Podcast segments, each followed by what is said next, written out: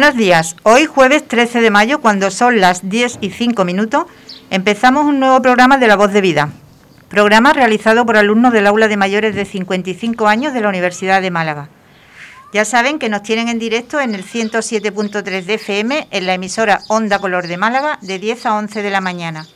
O si lo prefieren, pueden escucharlo a través de Spotify, Evox o en la página web de Onda Color de Málaga. Hoy estamos en el estudio Pedro y José Antonio. Buenos días.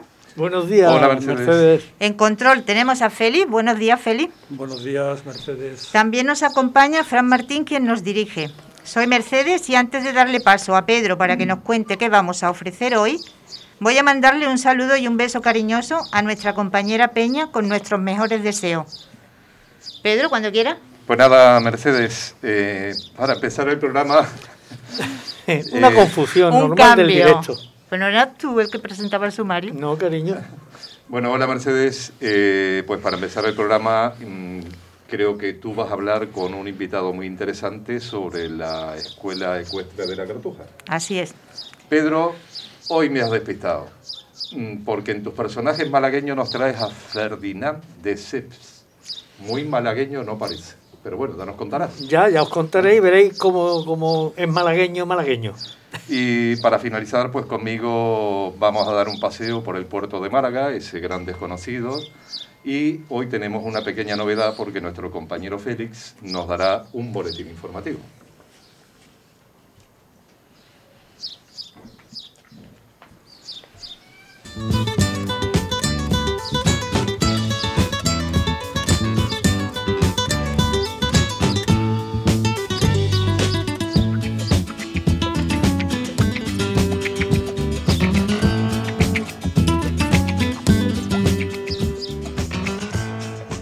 El prestigio ganadero del caballo andaluz se remonta a la antigüedad clásica.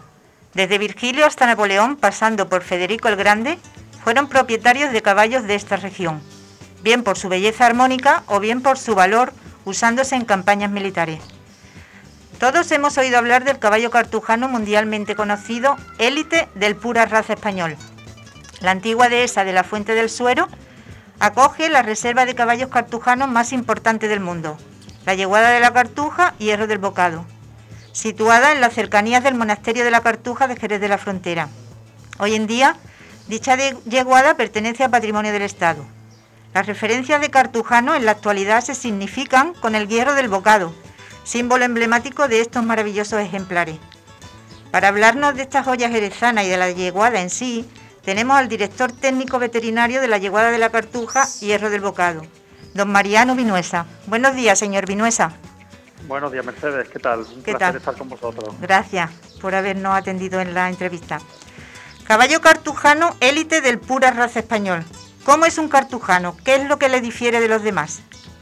Bueno, a ver, un cartujano mm, básicamente es un caballo con, con una historia como no hay otro en el, en el mundo, ¿no?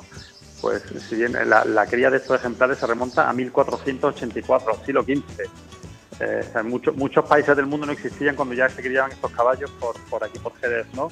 Pues bueno, esa historia mm, se basa fundamentalmente en la calidad que, se ha mantenido a lo largo de, todos los siglos, desde, desde- más de 500 años, y, por esa llegada hasta hoy en día en criado en pureza, porque evidentemente los monjes cartujos aquí en Jerez hicieron una labor de cría excepcional y, y que la hemos man- se ha se ha ido manteniendo al paso del tiempo y por supuesto el Estado español pues es el propietario de esta yeguada por ese motivo, porque, porque es un patrimonio genético e histórico que tenemos aquí en España que, que como tal hay que mantener y conservar para, para la eternidad, ¿no? Han pasado por muchos propietarios esta ganadería, ¿verdad? Claro, bueno, eh, sí, la- evidentemente cinco siglos, más de 500 años de historia dan para mucho y, y la historia de España ha tenido ha sido muy turbulenta en, en ciertos momentos y, y evidentemente pues eso ha, provocado que, estos caballos pues durante hasta, mil- el siglo XIX, hasta 1830, 40, 30 y tantos, pues estuvieron de una forma homogénea y estable con la cartuja, pero bueno, cuando, cuando se produjo la desamortización de Mendizábal, se le quitaron todos los bienes a la iglesia, incluidos los caballos. Claro, ahí es donde estuvo, estuvo la ganadería, pasó a manos privadas, pero debido a la gran calidad y, al- y a la homogeneidad y, a la, al, número de animales que había, mm, pasó a, manos de ganaderos de prestigio, de nivel, que evidentemente mantuvieron eso, esa cría de calidad de esos caballos y, aunque haya estado unos 100 años aproximadamente en manos privadas, como si dijéramos, después de la, de, la posición de, los monjes cartujos, se mantuvo mm, con la misma calidad y con las mismas características hasta que en el año 1983, con la expropiación de Rumasa, que fue el, el, propietario previo a tener el Estado, pues ya pasó a manos públicas y evidentemente esa oportunidad no podía dejarla pasar un Estado, el Estado español, para conservar este, este, patrimonio, este patrimonio, este tesoro genético e histórico que tenemos en España. Afortunadamente todos ellos coincidían en guardar la pureza de la sangre. ¿No? Sí, sí, claro. Es que, es que eso era tal la, la calidad y la demanda y la, y la repercusión que tienen estos animales que no se planteó nadie no mantenerlo, ¿no? Porque mm. evidentemente era, un, era el caballo, esta, esta, esta estirpe cartujana eh, ha sido ha sido ha tenido demanda de reproductores para paracementales de todas las razas de, muchísimas razas de Europa en, los litizanos, en los lusitanos en Portugal en, Dinamarca en, Alemania en todo todo todo en América se llevaron sementales cartujanos para, para potenciar la cría del, caballo en América. Entonces evidentemente eso eso eso no es por casualidad eso es por la calidad que ha tenido no ¿Cuántos caballos hay actualmente en la yeguada? Ahora mismo tenemos, no llega a 300, 280 y tantos, desde los potritos recién nacidos de este año hasta alguna abuelita que tenemos aquí ya, que, bueno, es que teniéndola aquí en la yeguada para, para recompensarle por todos los servicios dados. El año pasado murió una yegua con 31 años, creo que fueron, bueno, es una cosa un poquito insólita, no suelen durar tanto, pero bueno, juntando todo, todos los animales, de los pequeños hasta los mayores, eh, aproximadamente esos 285, 86 tenemos ahora mismo. ¿Cuál es el objetivo fundamental de la yeguada de la Cartuja? Bueno, el objetivo fundamental es, en primer lugar, mantener y conservar y, mejorar la estirpe cartujana. Mm, tenemos un patrimonio de 500, de 500 años debemos mantenerlo al menos otros 500 más, ¿no? no, no, vamos a romper aquí la cadena, ¿no? Entonces, bueno, esa es, esa es la, misión fundamental. Eh, yo siempre comento mucho que nosotros administrativamente eh, la yeguada de del bocado pertenece a la Dirección General de Patrimonio, al igual que el Museo del Prado, que los paradores nacionales, eh, con lo cual, a efectos administrativos, un caballo cartujano es equivalente al cuadro de las Meninas o, las Majas de Goya o el Guernica de Picasso. O sea, mm, me gusta hacer mucho esa comparación porque hay muchas muchas muchas muchas veces cuando la gente es consciente del tesoro artístico que, representa un caballo cartujano. Sí, que es una pieza, perdón. Sí, sí, es una pieza, una de museo.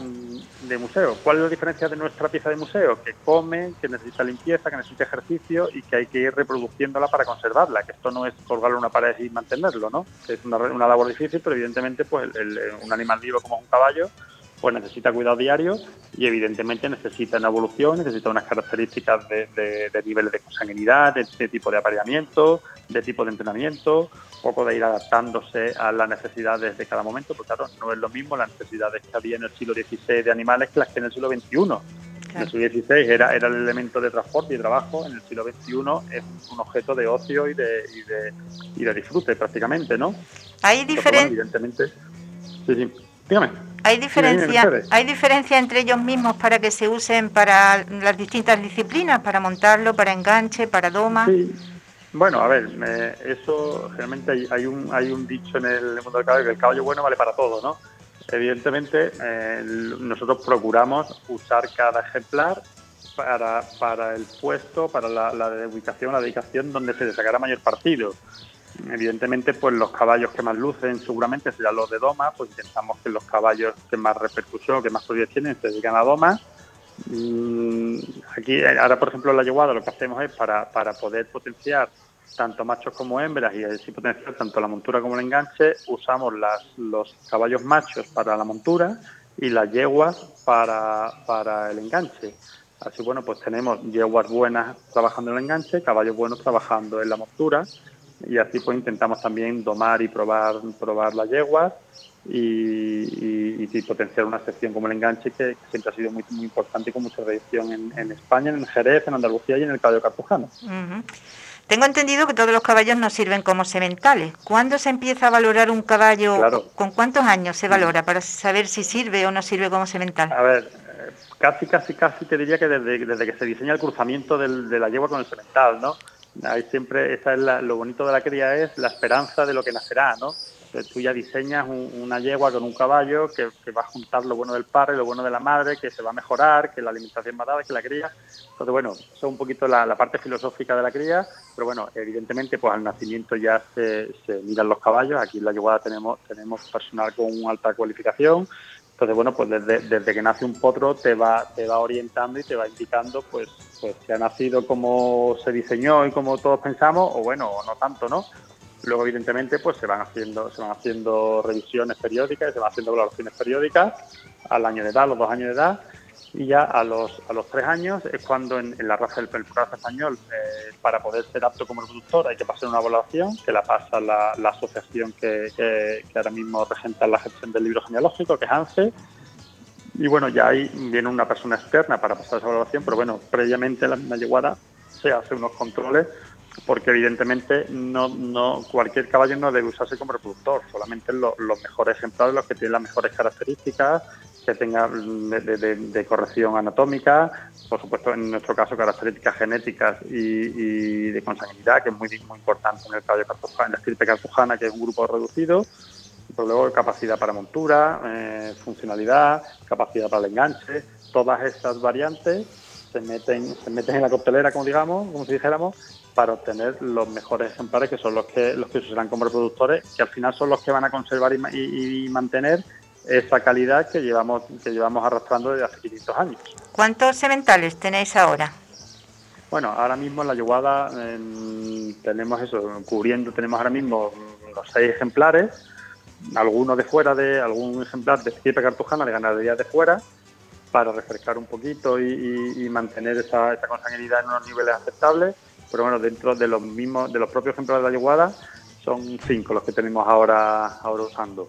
¿Cuál es el semental con más historia? ¿Qué nombre tiene, por curiosidad? Bueno, ahora mismo el, nuestro semental, un poquito, nuestro book insignia se llama Revoltoso 85, que es un caballo que, bueno, ya tiene, tiene, si no recuerdo ahora de memoria, son de, 10 años tiene ahora. Es un semental que, que, ha competido en doma clásica, ha competido en alta escuela, ha obtenido muy buenos resultados en pruebas de potro, en pruebas ya de más nivel, ya tenemos hijos suyos con, con cinco años, con lo cual ya hemos visto su descendencia. Y es un caballo que representa fielmente las, características de un caballo cartujano en cuanto a belleza, carácter, morfología, calidad, aire, elevaciones, todo lo que, lo que hace que un caballo se distinga como caballo cartujano y además lo transmite a su descendencia, que es lo interesante, ¿no? Un ejemplar puede ser muy buen caballo muy mal semental, en este caso se, se, se aúna el que es un buen ejemplar y además es un buen semental porque esas buenas características personales las transmite a, su, a sus descendientes. También llevan a cabo tareas de investigación en la yeguada. ¿Hacia dónde están orientadas esas investigaciones? Bueno, nosotros el, Ministerio hace un par de años nos nombró Centro Nacional de Referencia Zootécnica para el sector equino entonces, bueno, ya la, la llevada Cartuja históricamente pues siempre había tenido, ha tenido mucha vinculación pues, tanto con la Universidad de Córdoba, con la Universidad Veterinaria de Córdoba, con la Universidad Veterinaria de Cáceres, de Murcia, de Valencia, la Universidad de Cádiz. Pero bueno, esa titularidad pública pues nos ha hecho estar siempre muy en conexión con, la investigación y con, la, y con la enseñanza, con la docencia, con las prácticas y tal. Pero bueno, hace ya dos años, como comentaba, nos nombraron Centro Nacional de Referencia, con lo cual ya ahí tenemos un pasito más. El Ministerio de Agricultura nos ha encomendado eh, un poquito la, función, la, la, actividad de, dar un paso más y de ser un poquito una entidad que aglutine pues por demanda del sector a, muchos niveles y evidentemente pues la investigación es una de ellas.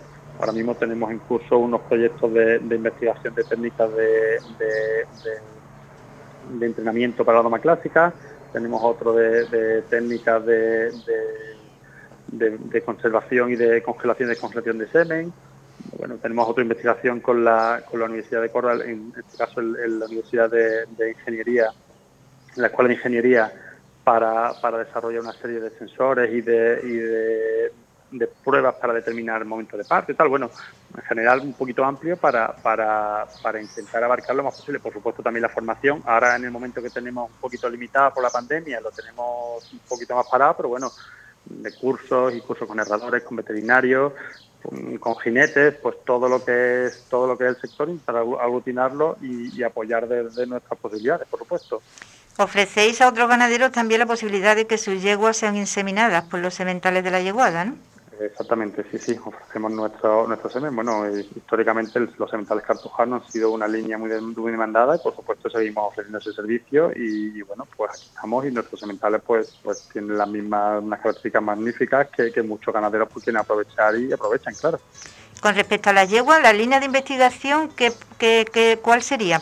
Mm, ser un poco, un poco como, ¿cómo le diría? Mm, ellas, ellas mismas son inseminadas para, para algo en concreto? Sí, no, claro. Bueno, la, nosotros la yegua, evidentemente, la yegua siempre se dice que la yegua es el alma de una yeguada, ¿no? Sin yeguas no hay yeguada. es, un, es, un, bueno, un dicho así clásico. Evidentemente, eh, por lo que estamos hablando, tu semental puedes cubrir de un lado de otro, pero las yeguas cada uno tiene la suya y desde luego son las que marcan la producción y las que marcan lo que los productos que vas a tener. Nosotros aquí, evidentemente, tenemos un volumen de yeguas importante porque tenemos que conservar la mayor variabilidad genética posible.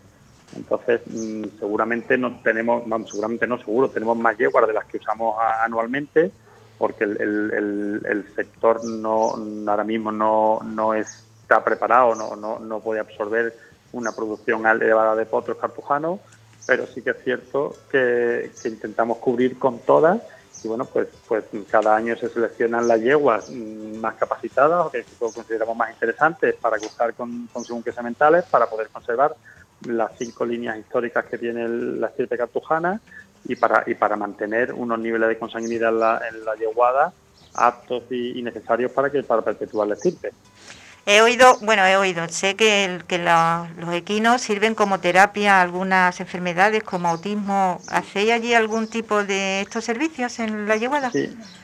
A ver, nosotros directamente no, no hemos, últimamente no, pero sí que hemos tenido caballos cedidos y, y, y bueno, para, para, para personas que hacen doma para ecuestre, hemos tenido dos caballos, uno fue llevarse campeón de campeón de España, campeón de Andalucía, con, con una chica que hacía doma para ecuestre, y, efectivamente sí que sí que son animales los caballos son animales muy demandados para todo para enfermedades físicas porque evidentemente pues el caballo le permite desarrollar unas actividades que, seguramente no, no un impedimento físico y también muy importante o casi tanto más son para enfermedades psíquicas porque el caballo al final eh, da permite al, jinete o a la persona que está alrededor de él pues una serie de obligaciones y una serie de actividades que a lo mejor con otro, con otro, en otro, momento no se permite desarrollar, sin embargo el caballo sí que hace que, que se pueda desarrollarla.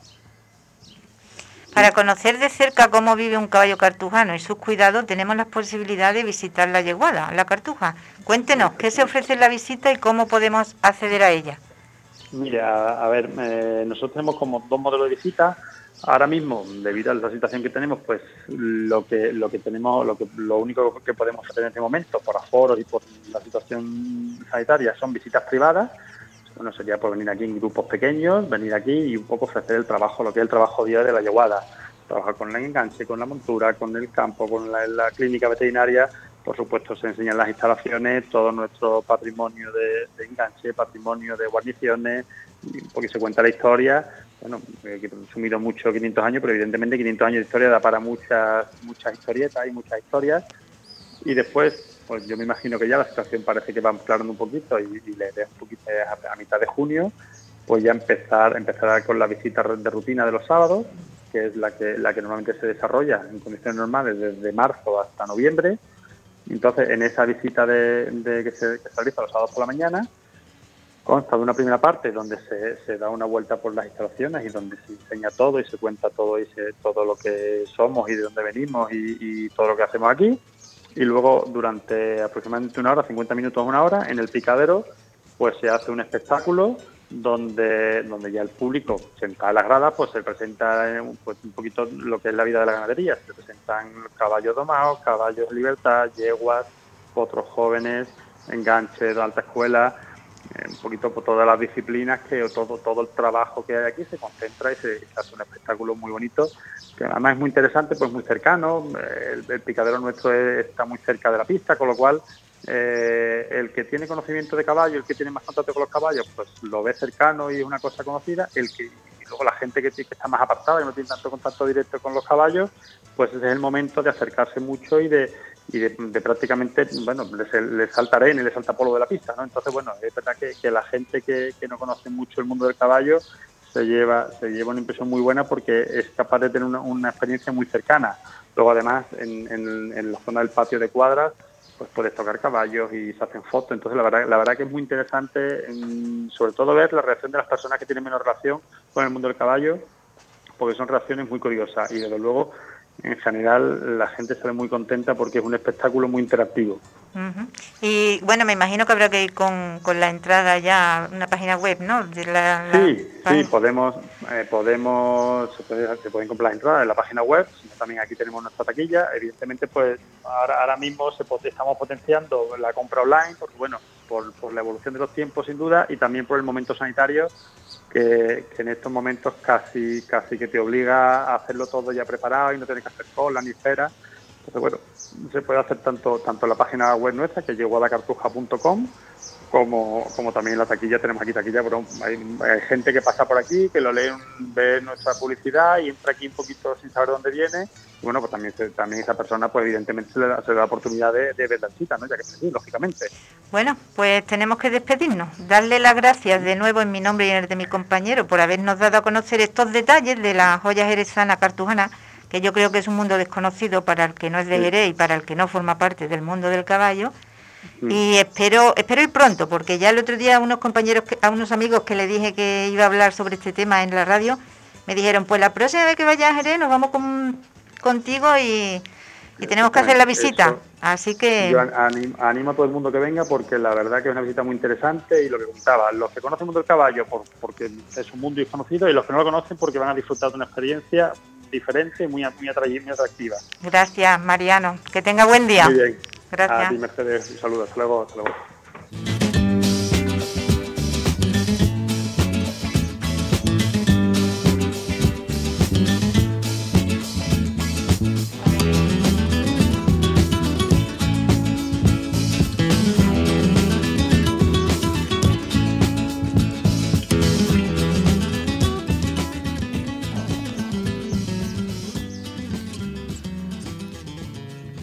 Bueno, Pedro, Tú nos dirás.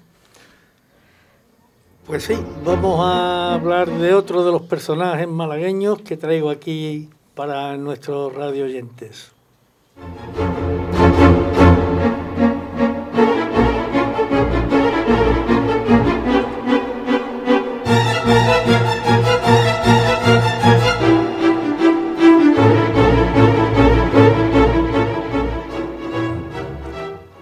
Buenos días, estimados radioadictos de la voz de vida del aula de mayores de la UMA. Un nuevo día en el que pretendemos atraer vuestra atención con otro relato.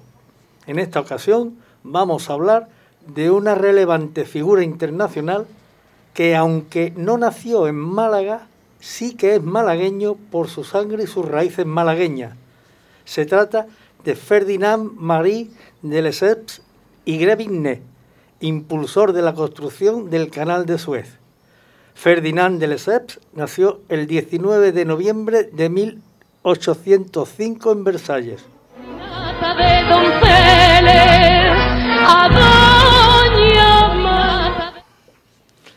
Su padre, Mathieu de Lesseps, era diplomático de carrera. A finales de 1797 comenzó del siglo del segundo directorio revolucionario francés. Fue nombrado cónsul en Málaga. Entre 1803 y 1804, Napoleón Bonaparte lo nombró comisario general de Egipto y le otorgó el título de conde. La ascendencia a Lesseps se remonta al siglo XIV. Son originarios de Escocia. Los Lesseps se habían asentado en Bayona y un tatarabuelo de Fernández fue intendente de la ciudad y secretario de Mariana de Neoburgo, viuda del rey Carlos II de España.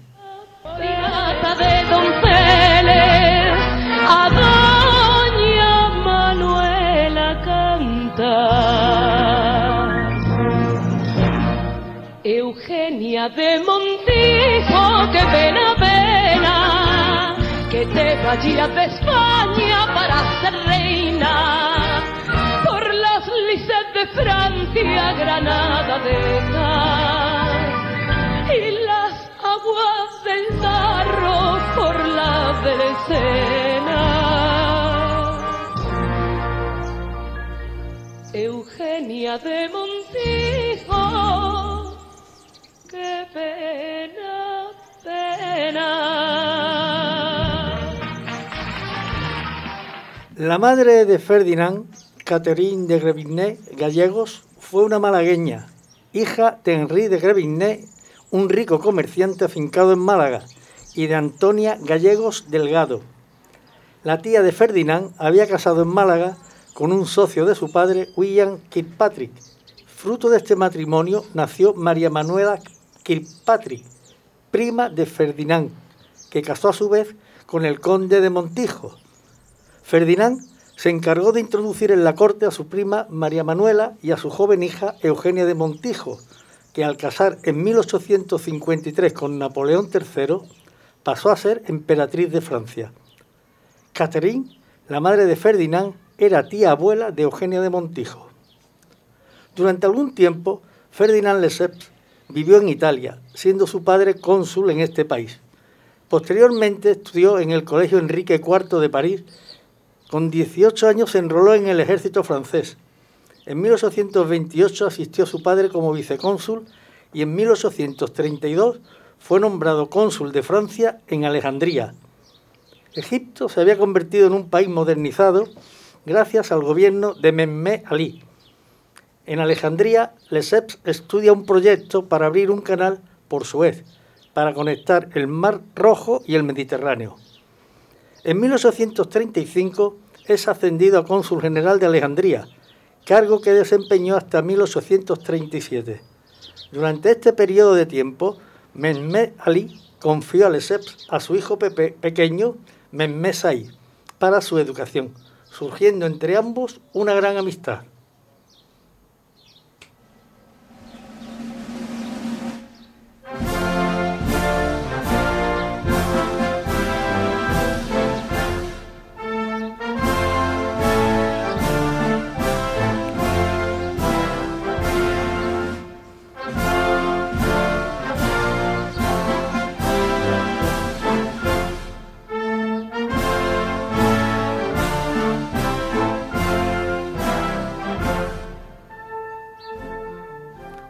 Ferdinand Lesseps continúa sus funciones de, diplomático por varias ciudades europeas. En 1838 en Rotterdam, después se, se traslada a España, donde en 1841 ejerce de cónsul en Málaga. En Barcelona de 1842 a 1848 y en Madrid de 1848 a 1849. En 1852 Lesseps redactó una memoria acerca del canal y la tradujo al árabe para el Pachá Abbas, el sucesor de Mehmet Ali, sin obtener respuesta. En 1854 fallece el Pachá y asciende como Pachá Mehmet Said, el gran amigo de Lesseps, el cual le felicitó por su nombramiento como gobernador de Egipto. En respuesta, Said invita a Ferdinand para que fuese a Egipto y una vez en Alejandría, el 7 de noviembre de 1854, se reúne con Said y hablan sobre el proyecto del canal de Suez. El proyecto estaba técnicamente finalizado, solo faltaba el apoyo político y el financiero.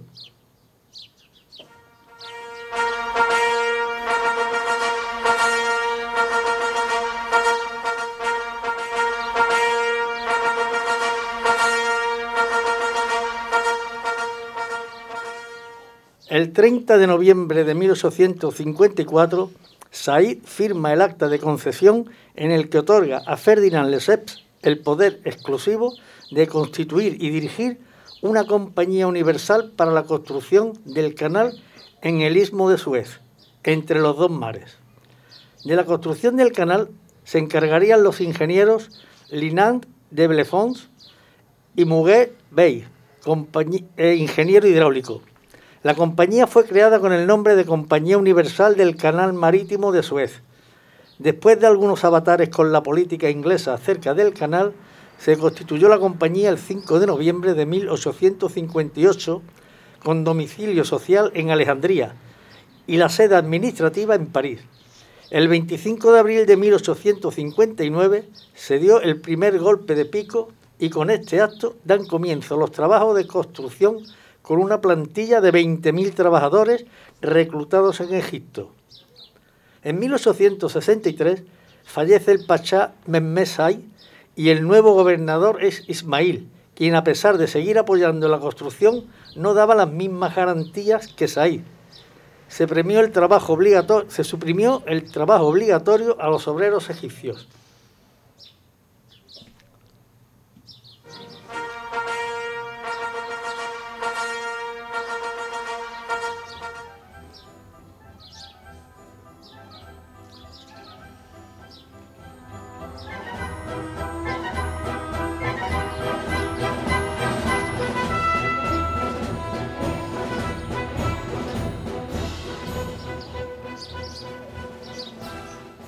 Los ingenieros franceses se vieron obligados a, diseñar y construir máquinas hidráulicas, dragas y excavadoras para suplir mano de obra y reclutaron 15.000 obreros de diversos países, logrando con ello reiniciar en 1866 las obras.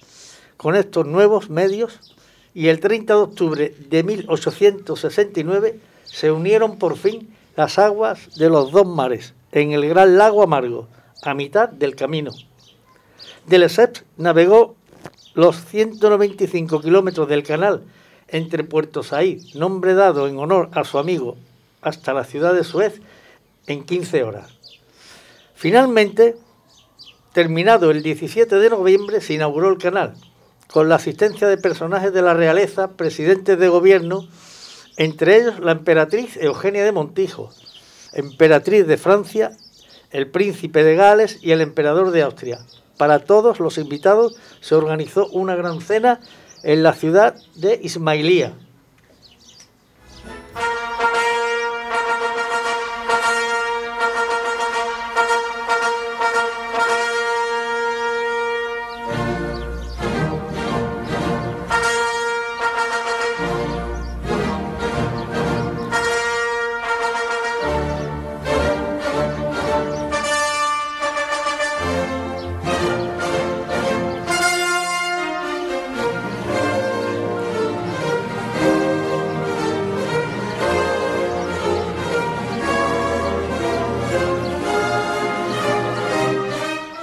La Compañía del Canal realizó una parada naval encabezada por el yate imperial de Eugenia de Montijo como presidenta del acto. A este acto acudieron 6.000 personas. Entre los barcos de la comitiva se encontraba la fragata de Hélice de la Armada Española, la Berenguela, capitaneada por el comandante don Alejandro Arias Salgado. En el teatro que fue construido para la ocasión se iba a estrenar por deseo del Pachá, Ismailí, la ópera Aida de Giuseppe Verdi. Por diversos motivos, entre ellos la guerra entre Francia y Austria, el vestuario para la representación no llegó a tiempo, por lo que no pudo representarse la ópera Aida. Esta ópera fue estrenada dos años más tarde en el Teatro de la Ópera de Ismail en Alejandría.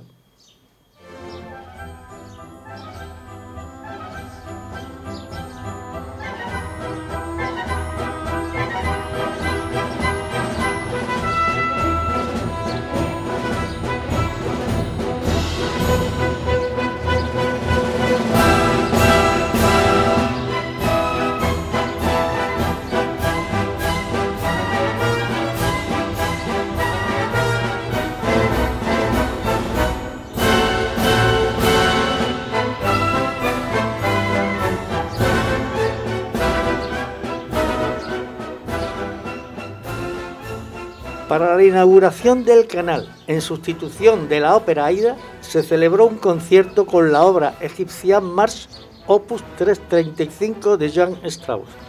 La apertura del canal de Suez representó un gran ahorro a España, al no tener que dar la vuelta a África de ida y vuelta a Filipinas, en aquel tiempo dependiente de España. Ferdinando de Lesseps y Grevinet falleció en Guil Francia, el 7 de diciembre de 1894. Muchas cualidades tienen los franceses, pero les suele faltar la perseverancia. Y esa constancia contra la adversidad se la dio al SEPS la sangre malagueña española que corría por sus venas. La ciudad de Málaga dedicó a Ferdinand de Lesseps y Grevinet, en honor a sus raíces malagueñas, una calle que se encuentra a la, entrada de Calle Nueva por especerías. La primera a la derecha. El pavimento de la calle representa el canal de Suez. Y esto, estimado radioadictos de todo, es todo por hoy. Espero que les haya servido de el proyecto este, este corto relato tan interesante de un personaje tan ilustre. Hasta el próximo día en la sintonía de su receptor 107.3 de FM o en la web de Onda Color, los jueves de 10 a 11 de la mañana y recuerden, con vosotros siempre Pedro. Ahora Félix nos va a nos trae el boletín informativo de La Voz de Vida.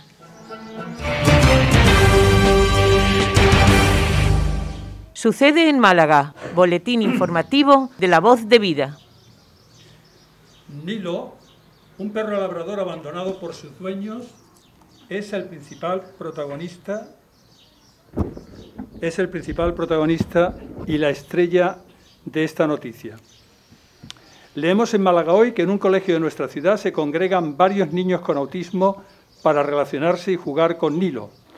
Rocío Clavijo es la psicóloga que tutela este proyecto educativo y nos dice que los beneficios de las intervenciones asistidas con perros son numerosísimos y abarcan todas las áreas fundamentales en el desarrollo emocional, social, cognitiva y la salud física y mental. El contacto directo con el animal, y la conexión que se genera son una fuente de motivación y, como es bien sabido, sin motivación no hay aprendizaje, añade.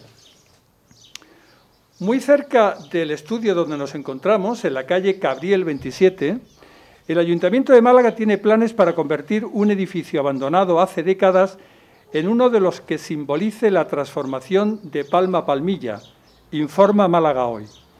El proyecto persigue construir un edificio híbrido que permita en sus 13 plantas disponer de diferentes usos. 40 viviendas para ofrecer en régimen de alquiler a jóvenes, cooperativas de cuidados de menores, un taller de español para inmigrante, otro para personas dependientes, un centro cívico, otro de grabaciones musicales, otro de formación para el empleo y una escuela de padres y madres. La iniciativa ha sido apoyada de forma decidida por los colectivos del barrio, la Universidad de Málaga, la Escuela de Arquitectura y la Gerencia de Urbanismo del Ayuntamiento de la ciudad. El proyecto conlleva la inversión de 4 millones de euros, cantidad que ha sido solicitada a los fondos europeos. Imagínese ir a su restaurante favorito para disfrutar de esos platos que le gustan. Imagínese también que cerca de su mesa un maniquí le acompaña en la velada para dar un plus en el sabor del plato que le acaban de servir.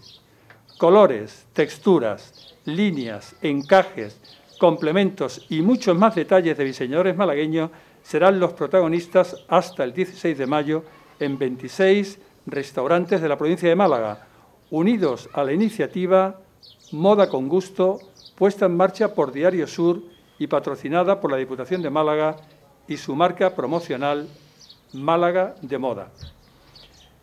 El Museo Ruso celebró unas jornadas de puertas abiertas para la inauguración de su nueva colección y sus dos nuevas muestras temporales, según puede leerse en Málaga hoy. El arte ruso ha trabajado para la inmortalidad del fragor de la batalla. Eso ocurrió hasta la Primera Guerra Mundial. Allí aparecieron las ideas pacifistas que había logrado extender Lev Tolstoy. De todo ello da buena cuenta la nueva colección anual del Museo Ruso, Guerra y Paz en el Arte Ruso que contiene 183 obras de acontecimientos tan relevantes como las batallas de Moscú y Stalingrado. La colección podrá visitarse hasta el próximo abril. La economía azul genera más de 50.000 empleos directos y 700 empresas en Málaga. Nuestra provincia es una referencia en robótica, submarina, energía eólica, marina y conservación que han seguido creciendo durante la crisis, según se lee en Diario Sur. El mayor generador de puestos de trabajo son las actividades vinculadas al turismo azul, donde Málaga tiene el liderazgo en algunos de los sectores, como el de cruceros y el tecnológico. En cuanto a la pesca, la principal referencia en la provincia es la Cofradía de Pescadores de Caleta de Vélez. Las obras de construcción del puerto seco de Antequera se iniciarán el próximo 20 de mayo. Así lo confirmó el alcalde de la ciudad, Manuel Barón, como puede leerse en Málaga hoy. La ciudad del Torcal se convertirá así en uno de los principales nudos logísticos de España, ya que en este punto confluyen los dos corredores europeos de transporte de mercancías por ferrocarril. Contará con conexiones directas con el puerto de Málaga y con el de Algeciras, uno de los más importantes de Europa en el tráfico de mercancías. Según se hacen eco los medios de comunicación malagueños, el puerto de Málaga contará en pocos meses con una marina donde podrán atracar los megayates.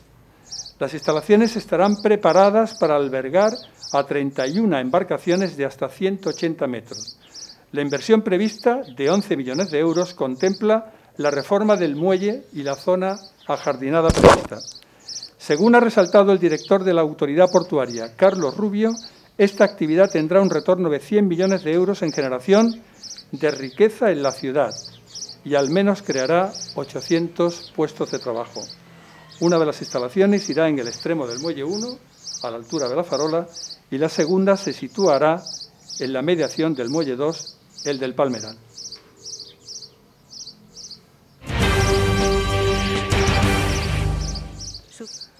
Muy bien, pues yo, creo que eh, podemos aprovechar que está con nosotros hoy nuestro, nuestro amigo y compañero José Antonio, gran conocedor del puerto de Málaga, para ver su opinión sobre estos proyectos que parecen aflorar en, un corto plazo de tiempo en Málaga. José Antonio, ¿qué opinas? Eh, pues nada, feliz. Eh, pues como siempre en esta ciudad, pues hay opiniones para todos los gustos. Eh, la mía en particular es que estamos en una ciudad que es eminentemente turística y un puerto para megayates creo que le hacía falta. Cuando la gente vaya a dar un paseo al Muelle 1, va a tener una atracción más. Esos megayates, nos gusten o no nos gusten, venden imagen. Eh, el ejemplo más claro es Puerto Banús, eh, que como puerto deportivo es feo, pero la gente va a pasear allí para ver los grandes barcos, los grandes coches, mm, en fin, el lujo. Eh, a mí como marino mercante, pues esos grandes yates, lo mismo que los grandes cruceros, no me gustan porque son cualquier cosa menos barcos, pero entiendo que la gente vaya a verlos eh, y de todas formas, nos guste o no nos guste, eso mm, ya está en marcha. O sea que adelante con el proyecto y que le salga bien a la autoridad portuaria, que será una cosa muy buena para la, para la ciudad. Y ya aprovechando que estamos en el Muelle 1, eh, aquí en el puerto de Málaga, que ha sido mi lugar de trabajo durante muchos años de mi vida, ¿Qué os parece si damos un paseo por todas sus instalaciones? Y os voy explicando un poco, porque lamentablemente es una de las industrias más importantes de esta ciudad y sin embargo el puerto es el gran desconocido para Málaga. Eh, Mercedes, ¿tú sabes por qué se llama Moya 1? Pues mira, no lo sé seguro, pero me imagino que será porque fue el primero en construirse. El primer muelle. Hombre, numéricamente estamos de acuerdo. Algo de razón llevas porque fue el primero en construirse. Hay muchas ciudades en que los muelles se clasifican por nombres, como por ejemplo en Cádiz. Sin embargo, en Málaga se clasifican numéricamente. Yo la verdad que le tengo un cariño muy especial al Muelle 1.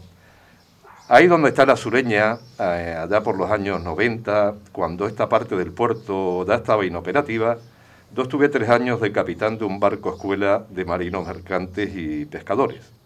Una buena época de mi vida. Pero venga, vamos a seguir dando un paseo. Mira, ahí donde está el palmeral de las sorpresas es el Muelle 2. Eh, Pedro, ¿tú te acuerdas qué es lo que había en donde están las palmeras? Hombre, ¿cómo no voy a acordarme? Allí estaba el silo y además era espectacular cada vez que llegaba el barco a descargar el trigo. Era un, espectáculo que íbamos los chaveas a contemplarlo. Correcto, pues eh, tú lo has dicho, efectivamente ahí estaba el silo de los granos. Antes ahí se descargaban los barcos de cereales y se almacenaba eh, ese producto en el silo. Eh, esta ciudad tuvo años discutiendo si se tiraba el silo o no se tiraba. Yo no sé si se hizo bien o no tirándolo, pero da poca gente se acuerda del silo. Hombre, aquel edificio debería de haberse dejado como se dejaron las dos casetas de la estación María Zambrano, que son antiquísimas, se remodelaron y hoy en día pues le dan un cierto tono de, eh, guapura a, la estación. Claro. El silo, que era un magnífico edificio, se puede haber remodelado y haberlo utilizado para otra. Ya es historia, Pedro. Por supuesto. Pero venga, vamos a seguir dando un paseo. Félix, pon un poquito de música para ambientarnos.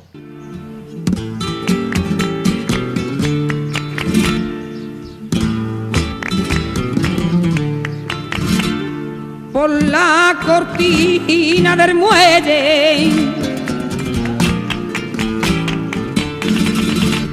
Por la cortina del muelle, pregono yo viste cuando veo desembarcar los barquitos de Melilla.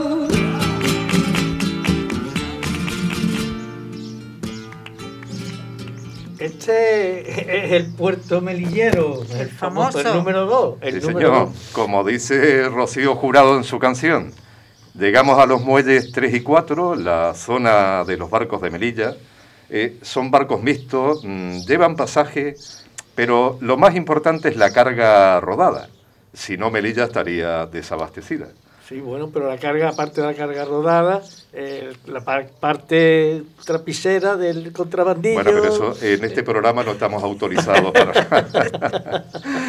Antes era el famoso melidero de la emblemática compañía transmediterránea. Eso da historia. Hoy son compañías privadas. Oye, ¿y ese edificio tan bonito que siempre que paso me llama la atención? Pues mira, Mercedes, ese es el edificio de la autoridad portuaria. Es un edificio administrativo, desde ahí se gestionan todas las obras del puerto, eh, cobran las tasas a los barcos, se encargan del control policial de las instalaciones, pero a pesar de lo que piensa la gente, desde ahí no se dirige ni se controla ninguna operativa de carga y descarga. Eh, para eso están la sociedad estiva y las empresas consignatarias. La sociedad estiva es la que agrupa al único personal autorizado para las labores de carga y descarga de los barcos. Forman a su propio personal, a las grúas, o sea, los gruistas, eso, los especialistas, los palistas, en fin, a todo el personal que interviene en esa operativa. El puerto de Málaga, pues como todo puerto grande, tiene personal para trabajar los 365 días del año, las 24 horas del día. Es un tráfico internacional y no entiende de festivos. Eh, por otro lado, las empresas consignatarias gestionan la carga desde origen hasta destino. Eh, su trabajo puede empezar dos meses antes de la llegada del barco a puerto.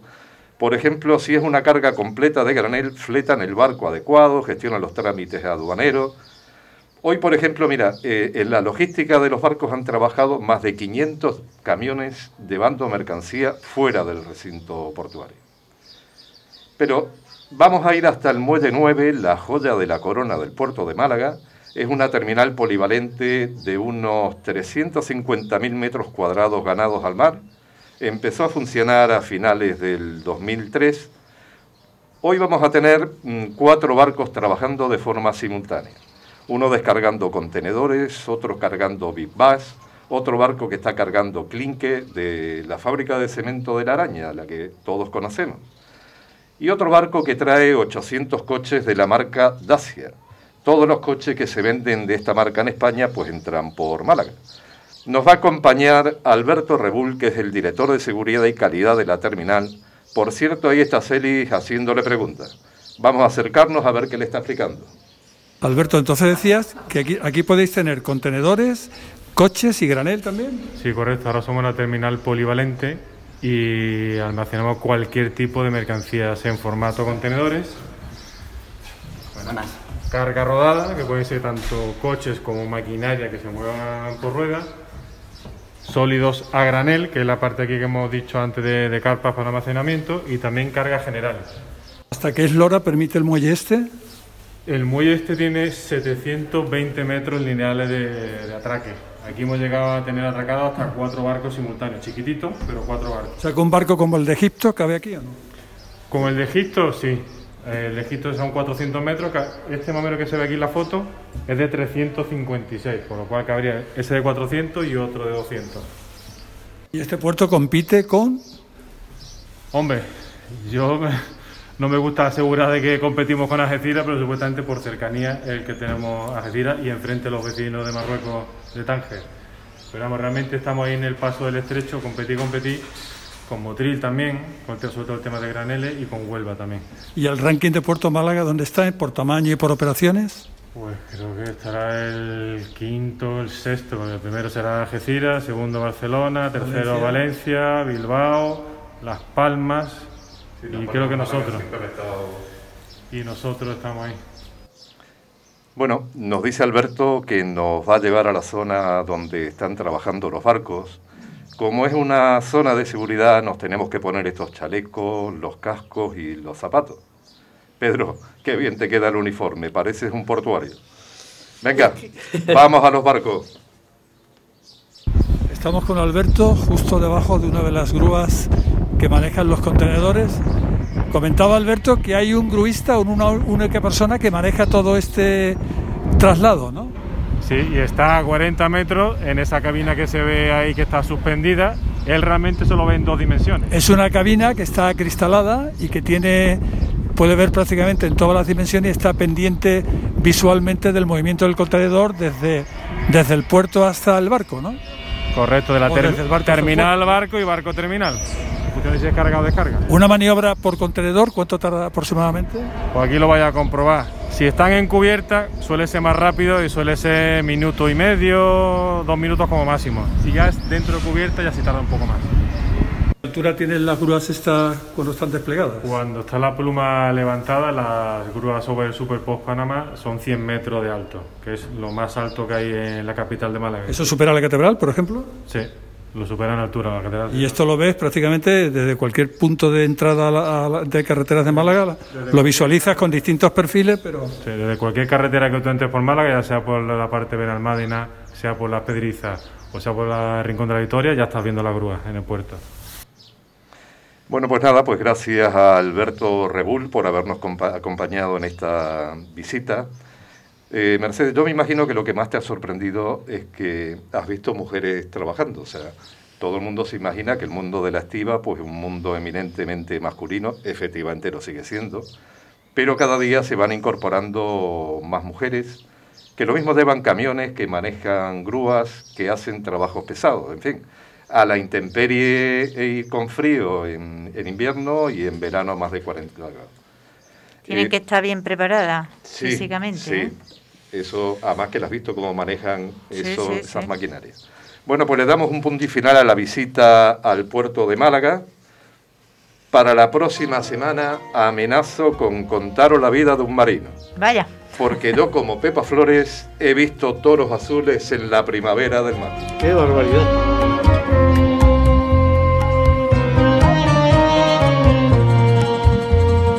Háblame del mar, marinero. Háblame del mar, marinero. Háblame del mar. Háblame del mar. Háblame. Háblame. Dicen que hay hasta aquí el programa de hoy. Espero que hayan pasado un buen rato. No quiero acabar el programa sin mencionar a mi paisano, poeta, escritor y referente en el estudio y difusión del flamenco, José Manuel Caballero Bonal, perteneciente a la generación del 50 y que falleció el día 9.